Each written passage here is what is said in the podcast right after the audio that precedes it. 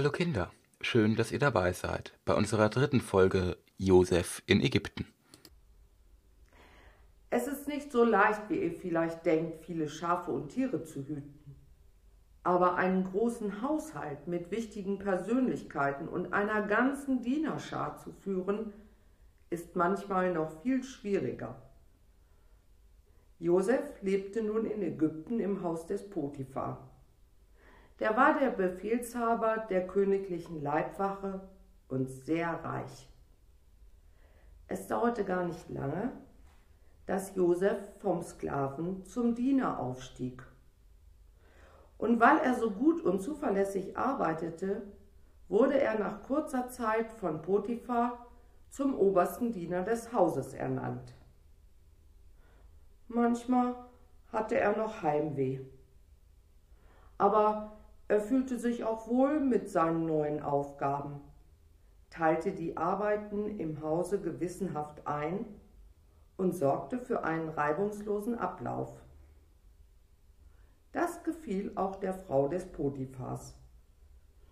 Es machte ihr Spaß, Josef bei der Arbeit zuzuschauen er war ja auch ein wirklich charmanter und überaus hübscher junger Mann.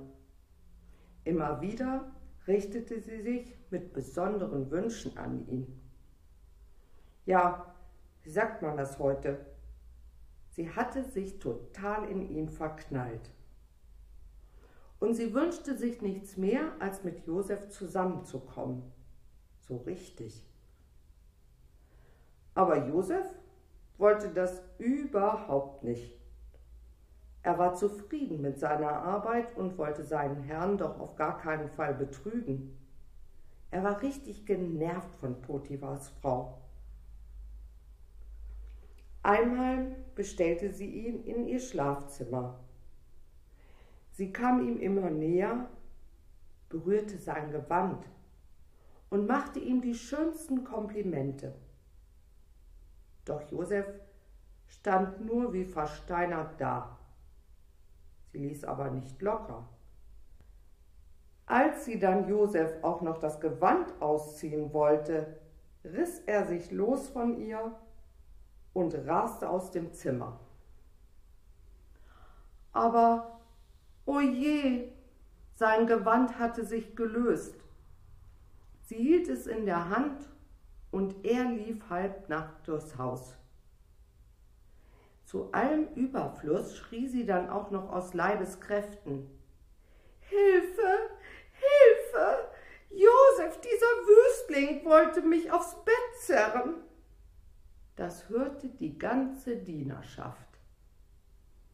Und als ihr Mann nach Hause kam, tischte sie ihm auch noch die ganze Lügengeschichte auf. Zum Beweis hielt sie immer noch Josefs Gewand in den Händen. Potiphar fackelte nicht lange. Sofort ließ er Josef ins Gefängnis werfen. Führt ihn ab! Das war schlimm. Doch trotz alledem verbesserte sich auch dort im Gefängnis Josefs Lage schnell. Er freundete sich mit dem Gefängnisverwalter an und hatte nun alle Freiheiten, die man in einem Gefängnis eben haben kann.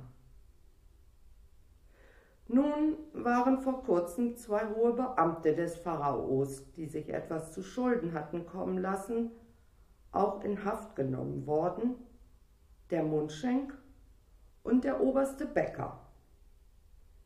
Sie erzählten Josef eines Tages von ihren wundersamen Träumen. Josef erklärte ihnen die Träume und tatsächlich bewahrheitete sich alles, was er darin erkannt hatte. Zwei Jahre später, Josef war immer noch im Gefängnis, gab der Pharao ein großes Fest. Als der Mundschenk der mittlerweile entlassen war, den Wein einschenkte, hörte er, wie der Pharao den Gästen von einem Traum erzählte, der ihm rätselhaft, aber auch sehr wichtig erschien. Doch keiner, auch nicht der klügste Mann, konnte die Bedeutung der Träume erklären. Da fiel dem Mundschenk Josef wieder ein, und er gab dem Pharao sofort den Rat, Josef zu holen, damit der ihm die Träume deutete, denn er hatte ja gute Erfahrungen mit ihm gemacht.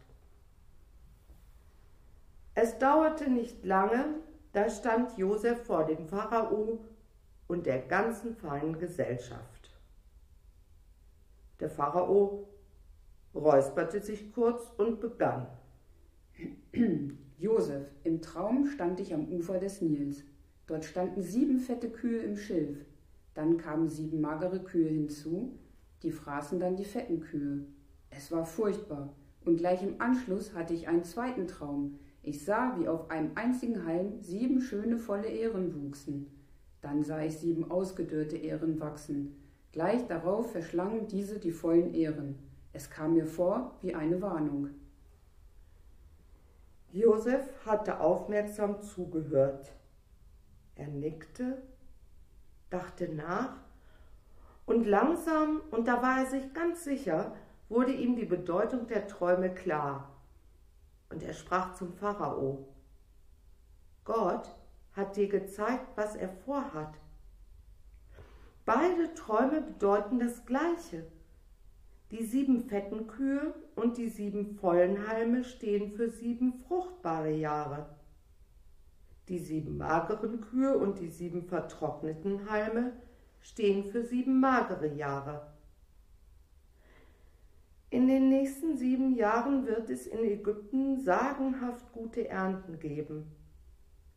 In den darauffolgenden sieben Jahren wird kaum etwas wachsen und eine große Hungersnot wird dein Land bedrohen. Der Pharao zweifelte überhaupt nicht an Josefs Erklärung. Er glaubte ihm und steckte ihm einen Siegelring an den Finger und machte ihn zu seinem Stellvertreter. Und Josef sorgte dafür, dass das viele Korn in Speicher gebracht wurde. Die waren nach sieben Jahren bis zum Dach gefüllt.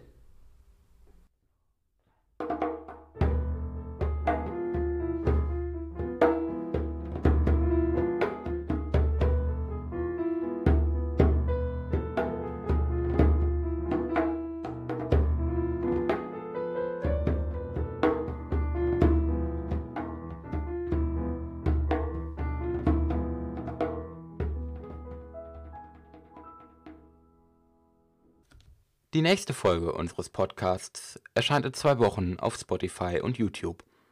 Links dazu findet ihr auf den Internetseiten eurer jeweiligen Kirchengemeinde und auf der Webseite des Kirchenkreis Jugenddienst Burgdorf www.kjd-burgdorf.de.